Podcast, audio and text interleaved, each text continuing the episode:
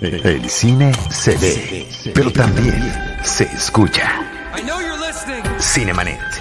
Charlie del Río, Enrique Figueroa, Rosalina Piñera, Diana Su y Deidali Gómez. Cine, cine, cine y más cine. Bienvenidos. Cinemanet. Yo soy Charlie del Río y a nombre de nuestro productor y de nuestro equipo les doy la más cordial bienvenida. Jaime Rosales produce Cinemanet, Deidali Gómez, Diana Sur, Rosalina Piñera son parte de nuestro equipo. Hoy saludo a Enrique Figueroa Anaya. ¿Cómo estás, Enrique? Mi querido Charlie, saludos, muy contento de estar en un Cinemanet más. En un Cinemanet más de los tantos en los que ya has participado y no solamente eso, Enrique, de todos los que tú mismo has llevado a conducir, lo cual te agradezco enormemente estas últimas dos semanas, las dos semanas previas. No me fue posible participar por temas de trabajo y quien estuvo a cargo de estos episodios en la conducción, Enrique Figueroa Naya, en la producción, el, el buen Jaime Rosales. Así que muchas gracias por esto. Hoy tenemos un episodio especial. Vamos a platicar de la serie documental Get Back, esta serie en tres episodios, dirigida por Peter Jackson, estrenada recientemente en la plataforma de Disney Plus y está padre que se unen nuestras pasiones cinéfilas con las melómanas. Y tú muy en particular, Enrique, a lo largo de tu trayectoria mediática, eh, has cubierto tanto cine como música. Entonces, esa parte es muy importante. Estamos además reclutando a un eh, querido amigo, hermano mío y eh, colaborador de Cinemanet desde hace mucho tiempo, Luis Ferraes. ¿Cómo estás, hermano Delfín? Qué gusto saludarte. Hola Carlos, ¿cómo estás? Hola Enrique, ¿cómo están? Es un gustazo estar, en, estar con ustedes. Gracias. Eh, además de una amistad de muchos años con, con, Luis, él fue parte del proyecto de Frecuencia Cero. Tenía un podcast sobre fútbol americano, así con esa especialidad tan específica. Y aquí, y aquí en Cinemanet, Yarda Cero, y aquí en Cinemanet eh, ha platicado con nosotros de deportes y también de música, que es, al igual que, tú, Enrique, eh, de Luis Ferráez, del Delfín, una pasión desbordante, eh, llevada en algunos casos a los excesos por la cantidad de discos, de colecciones, de conciertos, nauseabundo en verdad. No, lo digo en el, en el, mejor de los sentidos. Es un gran melómano y tuvo el, pues, digamos, la insistencia de decir, ¿cuándo vamos a platicar de Get Back? Hay que hacer un gran evento cuando se estrene. Bueno, no todo se puede en esta vida, pero aquí estamos para platicar de este documento fílmico que, bueno, a todas luces me parece que es impresionante y que iremos charlando con nuestro público a lo largo del episodio. Luis Ferraz, Delfín, bienvenido una vez más. Gracias, Carlos. Gracias, Enrique. Es un honor estar en Cinemanet. Como todas las veces que he logrado participar con ustedes, este, lo disfruto muchísimo. Y cuando es hablar de quizá para muchos la banda más importante de todos los tiempos, este, todavía más, ¿no? Y la verdad es que lo que ha hecho Peter Jackson, yo creo que él se debe sentir sumamente afortunado de que le hayan dado ese material y de darle la oportunidad de decir, haz con él lo que quieras. O sea, Móntalo, preséntalo y, haznos sentir un poquito de lo que era ver a esos cuatro gigantes tocar juntos y crear música, que es increíble. Que esa es la parte más impresionante de este trabajo documental. Eh, Peter Jackson, artífice de cine del horror, después tuvo este gran breakthrough con eh, lo que logró eh, transmitir a través del cine con la obra de Tolkien en esa primera trilogía del Señor de los Anillos, eh, espectacular en todo sentido, magnífica y magnánima. y después, bueno, siguió haciendo otras cosas, un remake de King Kong, ni más ni menos, pero Enrique también ha incursionado en el rescate documental y creo que eso es la parte con la que más se está conectando en esta ocasión. Sí, sin duda, veníamos de verlo de un ejercicio documental, como ya bien mencionas, Charlie, jamás llegarán a viejos, un documental de 2018, en donde con metraje de la Primera Guerra Mundial y con textos o, o, audios que iban derivados de cartas de soldados de la Primera Guerra Mundial, pues nos iba contando una historia. Lo particular y lo que generó eh, también una polémica es que se metió un poquito de más en el asunto de restaurar este tipo de materiales y los llevó inclusive a colorearlos, lo cual, pues sí, tiene un porqué, o sea, no solamente se lanzó así porque sí, sino que era simplemente hacernos sentir más cercanas las imágenes de la Primera Guerra Mundial. Si ya de por sí las de la Segunda Guerra Mundial a veces, por ser en blanco y negro, nos parecen lejanas y ese, esa, esa situación de que lo vemos en blanco y negro ya nos separa temporalmente de ello, este, ahora presentarlo a color creo que fue algo, algo afortunado, sí, no lejos de la polémica,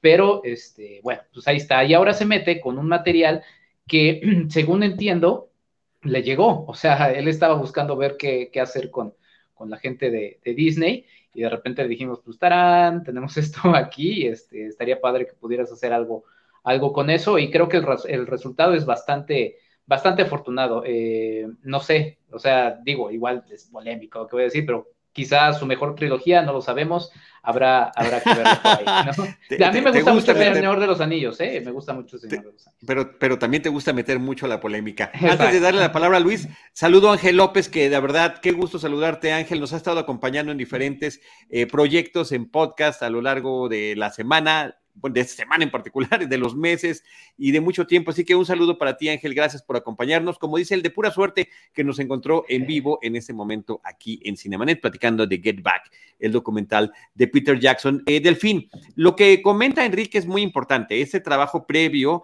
eh, le da una, pues, obviamente una experiencia importante en lo que tiene que ver con el rescate, en lo que tiene que ver con la intervención del material.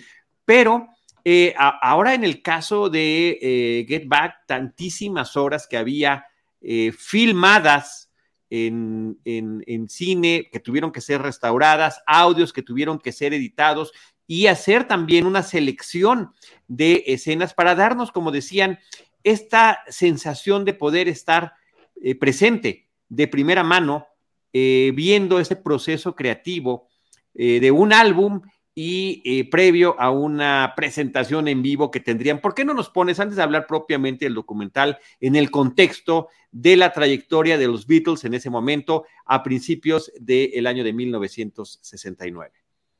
Bueno, en ese momento lo que estaba sucediendo es que ellos estaban eh, con la incertidumbre de qué querían hacer, ¿no? Y había como dos bandos. Estaba por un lado lo que Paul quería, que era hacer precisamente algo nuevo y algo novedoso que era grabar un disco en vivo y cantar todas esas canciones en vivo. Todavía no estaba completamente definido si iba a ser en una locación en particular o, cuál era eh, la idea, pero el chiste era que íbamos a hacer un programa y que ellos iban a tocar en ese, en ese momento las canciones en vivo. Y por el otro lado, por ejemplo, la, la parte de George Harrison, que estaba pensando más en que a él le importaba más la música entonces, incluso quizá ese ha sido el único momento en el que realmente había un conflicto entre ellos, en el sentido de a dónde vamos con esto que estamos haciendo. Para empezar, se buscó una locación, entonces se buscó un lugar especial que no era precisamente un estudio para poder hacer toda esta grabación. Y durante el primer episodio, eso es lo que principalmente vemos. Cómo estuvieron ellos empezando a crear música en esta nueva locación que incluso ni siquiera estaban como muy a gusto algunos con esto, pero eh, ahí se empieza a ver sobre todo pues la grandeza musical de ellos, ¿no? O sea, cada vez que ellos agarraban los instrumentos, todo se transformaba. Y, y en ese momento se empezaba a crear la música y empezaban a jugar y empezaban a, a demostrar, pues no en vano, lo que habían hecho durante ocho años previos, ¿no?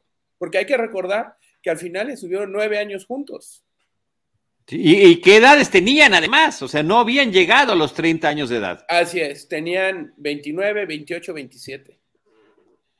Impresionante este, este, dato. Eh, me parece que muestran una madurez eh, propia de la experiencia que habían vivido en esa década de los años 60. Eh, o sea, ¿te puedes imaginar qué es estar tocando en Berlín durante ocho horas cada noche?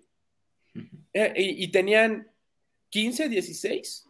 O sea, era realmente eh, una maestría ya con los instrumentos, porque además otra de las cosas que me encanta del documental es cómo muestra que todos tocaban más que solamente el instrumento con el cual los conocemos, ¿no? O sea, Paul toca el bajo, toca la guitarra, toca el piano, en algún momento toca la batería, Ringo toca el piano, toca la batería, toca una guitarra, Harrison, además de ser un maestro en la guitarra, también toca otros instrumentos, Johnny se diga, bueno, o sea, realmente nos dan una pequeña muestra, pues de que eran músicos sumamente completos. Enrique.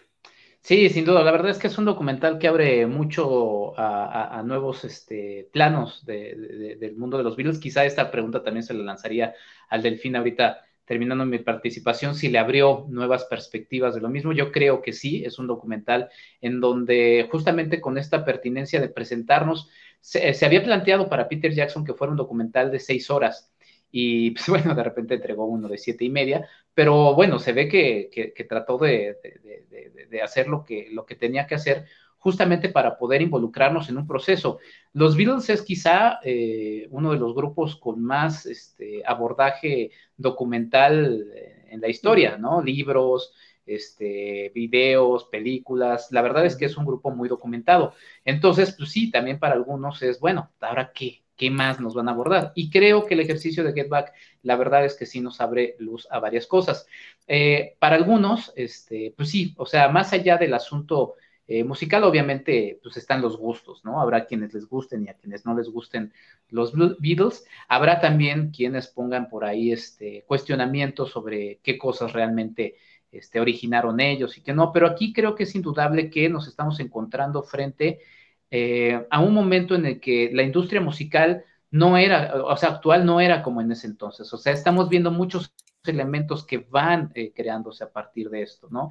Me, parece muy interesante en una, en una, en una parte ver, por ejemplo, cómo vemos al Paul McCartney, este ya empresario eh, muy, muy marcado de lo que de lo que será y también me gusta ver los papeles que cada uno de los músicos tienen no en, en los Beatles pues John Lennon esta parte más este más sensible, o sea, no porque no lo fueran los otros, ¿no? Pero vamos viendo cada una de las personalidades. Eh, Ringo Starr, si no me equivoco, estaba filmando una película, quizá por eso como que no hacía tanto ruido y era un poco más... más Iba a firmar la película, entonces por eso había un límite de tiempo que afectaba el, periodo para generar la música y por eh. lo tanto también la presentación en vivo si es que se iba a hacer. Exactamente, entonces quizá por eso lo vemos un poco más acotado, ¿no?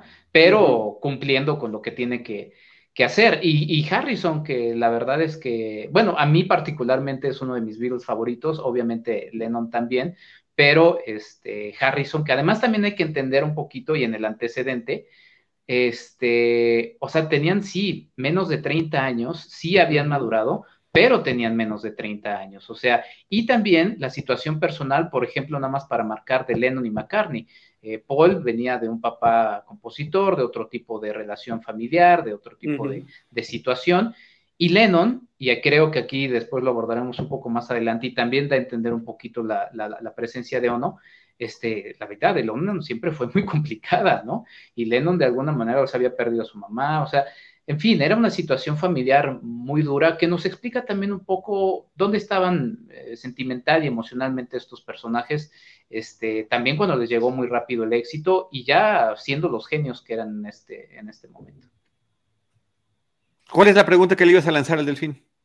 Que si le había dado luz nueva siendo dentro de su mega melomanía este, este documental. a mí sí, o sea, desde luego. O sea, a mí la verdad es que me emocionó hasta la lágrima.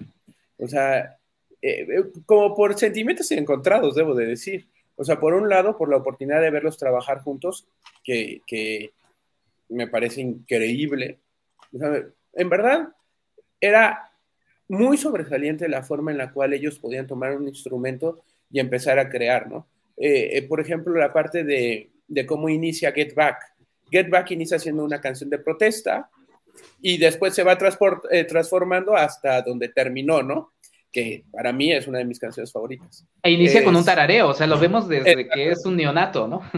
así es, así es. Y sin duda alguna, esa parte creativa de, los cuatro está a, la luz de, y a flor de piel, ¿no? Y otra de las cosas que me parece importante es que en el mismo documental, el mismo Paul lo dice. O sea, estamos tocando mejor que nunca. Entonces, para mí es un poco frustrante ver a estos cuatro tocar de esa forma y estar eh, quizá en un momento de, plenitud musical y pensar que fue la última vez que trabajaron juntos. O sea, claro, es, es, choquea. sigue, sigue siendo choqueante, pero lo que nos permite este trabajo es este vistazo de primera mano a la forma en la que trabajaban en ese momento, a la forma en la que estaban eh, creando música, a la forma en la que interactuaban con entre ellos mismos y con la gente que estaba a su alrededor. A mí me parece que eso es increíblemente revelador, es, eh, nos pone como si tuviéramos en la misma silla que Yoko Ono. Lo único que nos falta es el micrófono para poder echar berridos como ella. Pero fuera de eso, estamos con esa cercanía, estamos con esa, y creo que algo que nos transmite este documental es la cercanía a este proceso que estamos viviendo. Lo mismo fuman, que están comiendo, que están bromeando entre ellos, que se llegan a molestar también si alguien no está eh, teniendo el papel que debería. Eh, podemos ver muy claramente los estilos de personalidad que tenía cada uno, cómo se sentía además, y ellos mismos lo admiten en varios momentos, esta falta de una guía.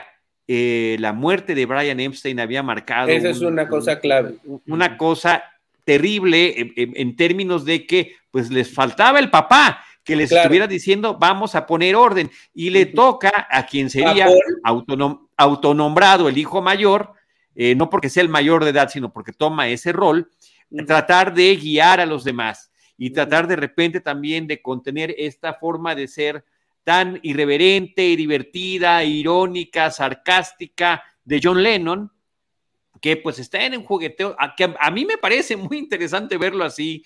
Eh, ciertamente en muchos otros documentos y películas ya se le había visto de esa manera, pero verlo de manera constante me parece que también es, es muy curioso y eh, que de repente llegan momentos en que Paul dice, bueno, pues, em, ya en serio, brother, vamos a ponernos a trabajar. Eh, por supuesto que también está este asunto que siempre eh, generó mucho que decir de su relación con Yoko Ono y qué tanto había influido la presencia de Yoko.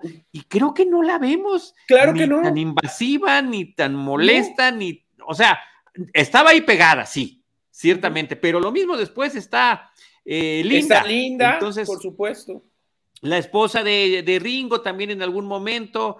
es decir, no vemos estos supuestos arrebatos que, que hubiésemos imaginado, ciertamente exagerados por los medios. E, esa es otra cosa también que me parece muy importante irrelevante es que ellos mismos en lo que están en, lo estamos viendo a lo largo de todo un día, el, documental nos va llevando día por día en esos 21 días, en esos 21 días en los que están trabajando juntos en este material. Y parte de esos momentos es donde ellos están viendo los periódicos, las revistas, lo que las revistas y los, y los medios están diciendo de ellos y, ellos pitorreándose de lo, de lo que está sucediendo porque no necesariamente están hablando de la verdad. Así es. Para, mí, perdón, adelante, para mí hay dos puntos eh, eh, básicos. Uno es cuando el mismo Paul agarra y dice, oye, John está enamorado. ¿Por qué no va a tenerla aquí si quiere? O sea, ¿cuál es el problema? No pasa nada. Yo no soy nadie para decirle que no. Y tiene toda la razón. Y, y me parece que es loable el hecho de, pues la señora quiere estar ahí pegada como calcomanía, pues está bien, es su onda. Y son parejas, bueno, pero no deja de estar él tocando y haciendo sus cosas y nunca fue poco productivo. Y si se voltea y le da un kiko y no pasa nada. Pero ah, llega a decir, lo cual me parece que es impresionante, Enrique, llega a decir Paul McCartney, o sea, en 50 años, la gente se va a estar riendo de que pues, lo único que estaba haciendo yo con estar sentada sobre la bocina. Es que... Eh, y, pues estamos 50 años después, aquí estamos hablando de eso. Así y sobre la parte del manager, también ese sí es un punto también relevante, porque durante esta grabación se ve que los virus se entrevistan con el manager en aquel momento de los Rolling Stones. O sea, la idea era seguir y la idea era tener un nuevo representante que le pusiera un poco de orden al, desastre, si lo quieren ver así, eh, para proseguir una carrera que tristemente no sucedió. Pero, pero esa era al menos la idea que tenía la banda, ¿no? Y la, buena impresión que le dio este manager a John Lennon, que fue el primero que se entrevista con él, y dice, oye, nos conoce mejor que nosotros mismos, nos describió a cada uno de ellos y miren lo que ha hecho con los Rolling Stones. No solamente están lanzando este tipo de discos, están obteniendo mejores regalías, etcétera, etcétera, etcétera. Enrique. Sí, es que, híjole, son muchos, muchos elementos, pero mira, por ejemplo, sumando también a ese de, Paul hablando de Yoko ¿no? hay otro que también me parece muy lindo, porque yo siento que obviamente como los Beatles terminaron siendo tan grandes, ¿no? Y la leyenda es abrumadora, eh, pues sí, hay muchas cosas en donde, y ahí aquí quizá voy a, pisar algunos callos, luego los fans terminan siendo un poquito nocivos en cuanto a cómo se va percibiendo a, las bandas, si se les ve fuera del contexto que son, que creo que es lo que nos muestra el, el documental, que son seres humanos, este, totalmente naturales, normales, este, con situaciones que cualquier banda pasa, simplemente que estamos hablando de los Beatles, ¿no? ¿Y a qué voy con esto? Que quizá eh, algunos fanáticos pues han echado un poco ah, haciendo caso a otras cosas eh, ajenas a culpar a Yoko Ono de la separación de los Beatles. y vemos, por ejemplo, que entrevistan a dos fanáticas en donde un reportero les dice, oye, ¿qué opinas de la relación de Yoko Ono con John Lennon? Y es así de, pues, pues es su, es su asunto, ¿no? O sea, como, como ¿por qué me preguntas? Y me parece muy lindo ese momento porque es como hablándole a los fans eh, de todavía ahora, como de, eh, y, creo que sí, o sea, y de hecho, y ahí hablaba un poquito del asunto familiar y personal de cada uno, una teoría que yo podría tratar de ver es que más bien John es que la jalaba, porque John le faltaba una figura materna, esta es una teoría, ¿no? Y entonces de alguna manera veía a uno un poco un poco así, y que es entendible, o sea, es, es, natural. Y además también, este, digo, no me voy a comparar, en ningún momento yo tuve la chance de tocar en un grupo con otras tres personas y siempre lo que yo me quedaba pensando era que tener un grupo era como tener tres noviazgos o cuatro, dependiendo del número de... Y aquí lo ves, ¿no? Aquí ves que de repente es muy complicado llegar a un punto, cuando uno tiene una idea en una canción la quiere defender y de repente como que medio se siente porque, porque alguien más le, impone alguna otra cosa. O sea, ves la dinámica natural de cualquier grupo, la verdad. Y yo también creo que este, este documental nos marca bien algo que a mí personalmente también me, parece muy importante. O sea, de repente vemos grupos, no voy a decir nombres, este, que duran y duran y duran y duran los años, y de repente ya escuchas sus canciones este, contemporáneas y dices, híjole, mejor lo hubieran parado, ¿no? O ya son muy aburguesados, o ya son muy aburguesados en cuanto que terminan haciéndose demasiado grandes, ¿no? Y demasiado industriales, demasiado comerciales. Sé que luego eso también pisa algunos callos, pero el asunto de que creo que mucho de la música y del arte es esa naturalidad y creo que aquí los Beatles están justamente en un momento muy bueno para ello y bueno, o sea, es tremendo, ¿no? De repente ah, sí, tengo una canción que de repente se me ocurrió en la mañana y escuchas uno de los clásicos que de repente empiezan a tararear y dices, no, pues estos sí estaban cañones. También hay que pensar eso, o sea, eran mentes, sobre todo Lennon y McCartney, muy, este, muy ágiles, muy, muy... Y Harrison, pues sí, o sea, sí, a mí me gusta también mucho su música. De hecho, mi canción favorita de los Beatles es My Gently Guitar, my, Guitar Gently Whips, ¿no? Que es de Harrison. Mm. Pero sí considero que está un pasito atrás de estos dos genios, o sea, estamos hablando de palabras mayores y, este, y, pues sí, era quizá un poco limitante. La propia Yoko, en algún intercambio de palabras, le dice a Harrison, cuando él dice, ah, pues debería meterla en mi canción, pues sí, en tu, en tu álbum, pues sí, o sea, ¿no? Y, que, y, vemos a Lennon también tararear con otro nombre, este, eh, I'm Just a Jealous Guy, ¿no? Que posteriormente sería de, de, solista, o sea, vemos todo esto que finalmente tuvieron.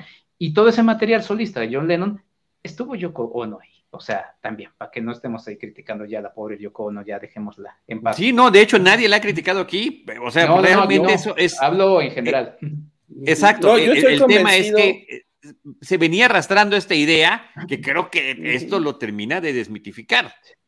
Totalmente.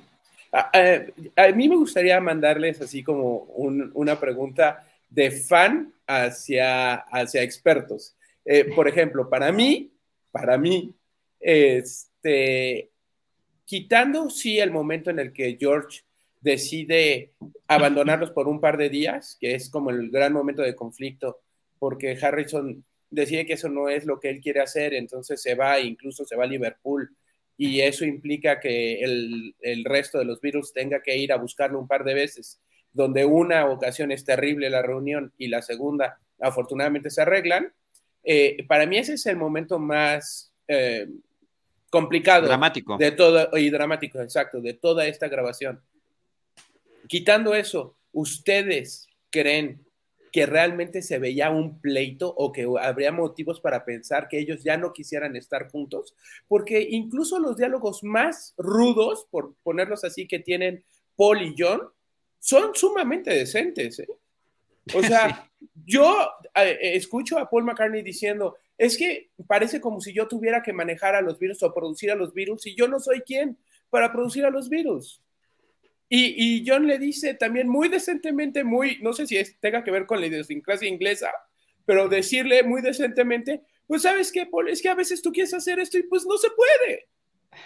Pero, pero yo realmente no siento un pleito así brutal, este, diciendo, no, vete tú directo a no sé dónde, o algo por el estilo, ¿no? ¿Ustedes qué claro, que nadie aventara la guitarra y se saliera corriendo. Exacto, exacto. Eh, que levantara el piano y le pegara. Pero bueno, también hay que considerar que de todas estas horas que tuvo disponible para trabajar eh, Peter Jackson y todo su equipo, también hubo una selección, ahí sí no sabremos qué cosas quedaron fuera, pero aún así, el ánimo que nos queda viendo, em, digamos, eh, montones de minutos de cada uno de los días, no te dan la impresión de que hubiera un conflicto terrible, inamovible, eh, que, fuera a terminar con una banda como esta. Al contrario, eh, es que no, no puede uno dejar de subrayarlo constantemente después de ver este documental. Es envidiable el talento que tenían estos caballeros y, ver, como dijeron ustedes hace ratito, cómo empiezan a tararear algo que para nosotros es hoy en día un clásico y de repente le empiezan a meter algún instrumento y de repente empiezan a meterle alguna letra y tú te dan ganas de corregirlo, es que así no va. Yo, yo ahorita te puedo decir cómo va esa canción. Estás viendo el proceso en el que irá evolucionando y en algunos casos hasta dejarnos eh, ya en el tercer episodio, en el tercer episodio de estas, de estas tres eh, episodios que tiene el documental, la serie documental, las versiones finales, las que son las que esta toma es la que se quedó. Todavía tendría que ser trabajada con algún tipo de postproducción, pero es esa es esa la que tú estás imaginando. Y bueno, cuando están con Get Back, tú dices, ¿es esa? No, no, no es esa. Porque cortan y pasa algo y están dale y dale y dale y dale. Y me parece que es increíble. Eh, eh, eh, ver además a Leno y a McCartney en particular con esta facilidad que tenían y que la habían trabajado desde adolescentes, de complementarse con una naturalidad impresionante. Ver también a Ringo en todo momento al pendiente de lo que estaba pasando y e incorporándose de una manera completamente apropiada. Habrá algún momento en donde Paul le diga, no, no, aquí vas demasiado rápido, eh, bájale tantito, porque en, esta de que se llama Let It Be, pues la cosa es más calmada, como sea, pero en general, él empezaban ellos a componer y él entraba y entraba con, eh, o sea, creo que extrapolando, creo que podría haber sido un gran músico de jazz que estaría improvisando constantemente y adaptándose a lo que está a su alrededor. Y si bien también queda muy en claro y además nadie lo ha puesto en duda nunca, de que fuera en este entorno el menos talentoso de ellos, lo cual es el más talentoso de, montones y montones de personas, o sea, porque está en, ¿no? en un momento único, pero también nos deja ver una sensibilidad muy especial y una, eh, una modestia también de su parte. De una no de sus partes. Sí, de no sentirse nubilado, de no sentirse opacado. De, o sea, cuando dice, oye, yo traigo una canción de un pulpo, ¿no? Aquí traigo mi canción del pulpo. Y, y la forma en la que George eh, se integra con él y lo empieza a, apoyar, a, decirle, vamos ahora con esta nota, y ahora podría seguir así hasta que llega Ringo y dice, ay, creo que me faltan palabras, ¿no? Todavía tengo que escribir un poquito más de una canción que también ya hoy nos la sabemos completita. Y uno podría pensar, cuando hay momentos en que estás viendo la expresión de Ringo, viendo a los demás, a tanto a George en ese momento que lo está apoyando, o en otros momentos a McCartney y a Lennon, que uno podría decir, esto en, en, otro contexto podría ser la historia de Amadeus y de Salieri, ¿no? Que el otro diga, ¡ah!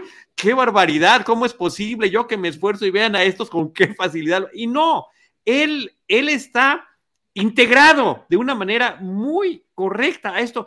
Y después vemos que un quinto Beatle, por decirlo de alguna manera, para esta grabación, que es Billy Preston, se integra en esa misma dinámica, aportando en algo, en algo que ellos le llaman el piano eléctrico. Claro, y lo ¿viste alguna vez, perdóname Carlos, ¿viste alguna vez a Billy Preston no tener una sonrisa? Exacto. No, no, no, bueno, imagínate. El, eh, y lo mismo con, con Ringo.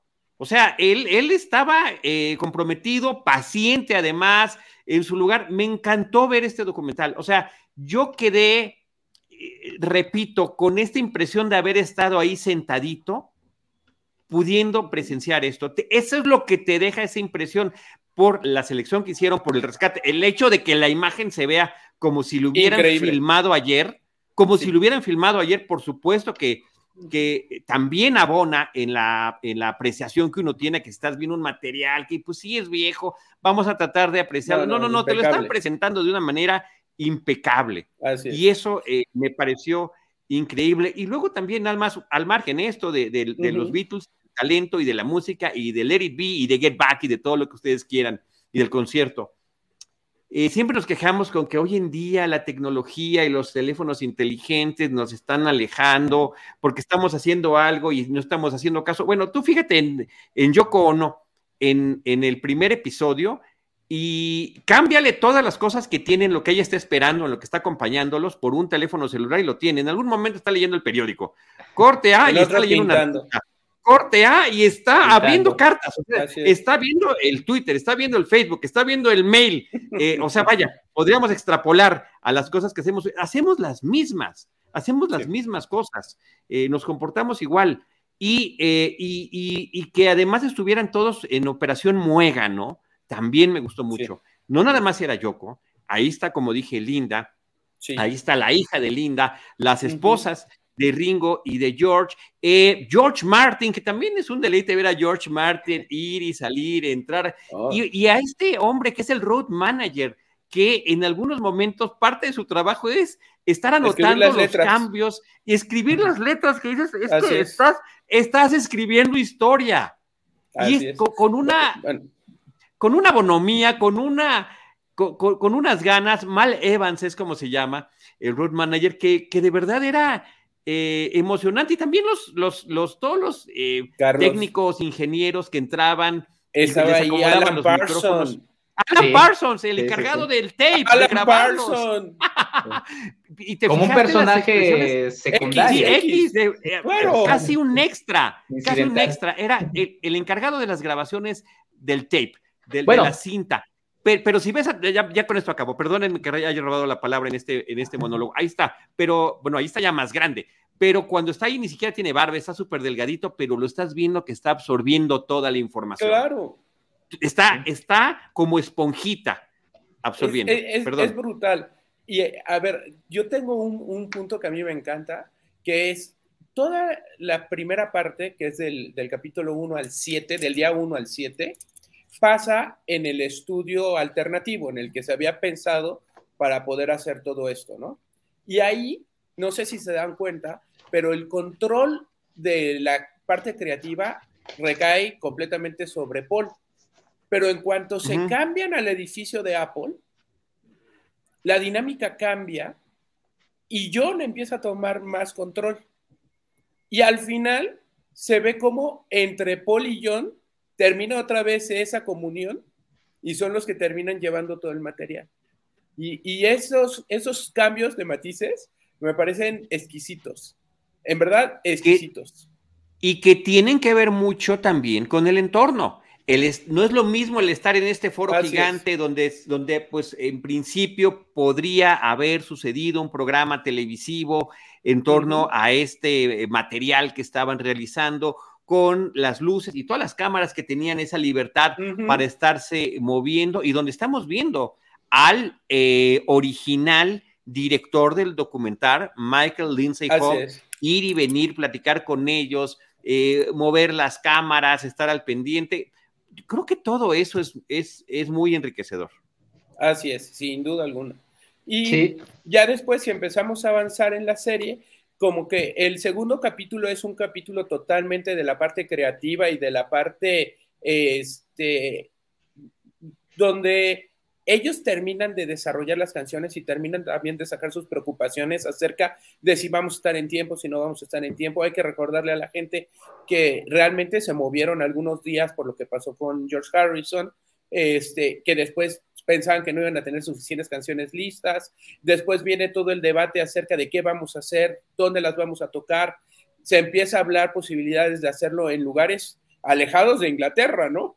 Entonces ahí ya la logística empieza a influir. Cuando ellos se dan cuenta de que no van a estar en tiempo, llega un momento en el que se decide esto no puede salir de aquí. Porque además, la parte, por ejemplo, de lo del barco me gustó.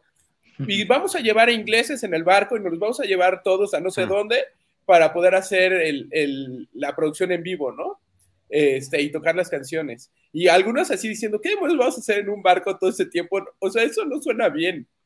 Y al final tomar la decisión, que a mí me parece brillante, de decir, ¿por qué nos complicamos la vida, hombre? Vamos aquí arriba, ponemos todo y nos aventamos unas rolitas.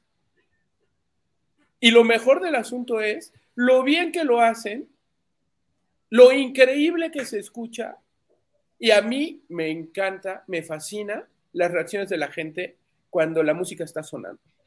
Yo esa parte es la parte que más feliz me hace, adicional al hecho de verlos hacer música, ¿no? Pero esa parte de ver sus caras, de verlos contentos, de verlos tocar, de verlos disfrutar, de verlos incluso reírse con el tema del policía y de que algo está pasando y ahora qué vamos a hacer y cómo George, y perdón, este, bueno, sí, George y, Paul lo hacen los dos. Este, Paul cambia la, la letra de Get Back al final para mencionar, pues que lo va a agarrar la policía este, realmente es, es increíble. Este, y ese, ese concierto, pues todos lo sabemos, ¿no? Es quizá uno de los momentos más mágicos de los Beatles y la última vez que los vimos tocar juntos en vivo. Sí, ya habían pasado cuatro años de no ver a los Beatles eh, tocar.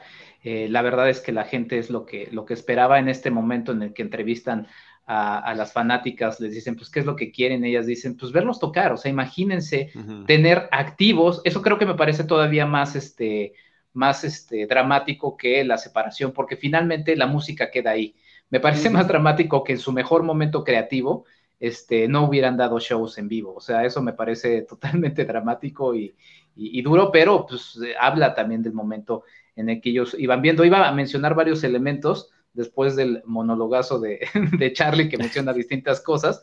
Pero, por ejemplo, para empezar un poquito con la pregunta que había lanzado el Delfín, este sí, yo tampoco veo mayores momentos. Yo lo que veo es, es eso que pasa, o sea, es, esa vida que va pasando, es esa situación de estos eh, eh, personajes que se conocen en la, en la adolescencia, ¿no? Sobre todo eh, tres y después de eso, a partir cómo va cambiando todo en, sus vidas, ¿no? Y en eso todo, pues se van conociendo a, sus mujeres, se van casando, van teniendo también la intención de tener sus propios proyectos musicales.